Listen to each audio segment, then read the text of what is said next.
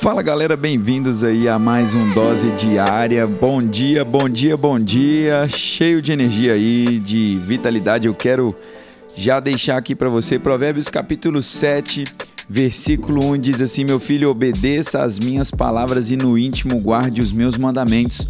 Obedeça aos meus mandamentos e você terá vida, e guarde os meus ensinos como a menina dos seus olhos. Amarre-os aos dedos e escreva-os na tábua do seu.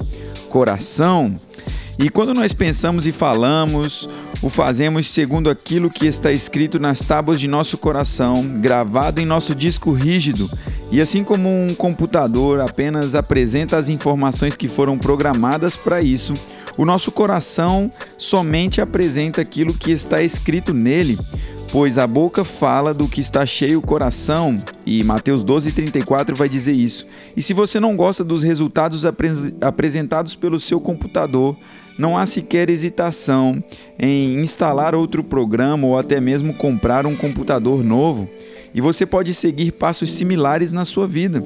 Comece reescrevendo o que está programado no seu coração através de uma escolha mais cuidadosa daquilo que diz e também daquilo que você pensa.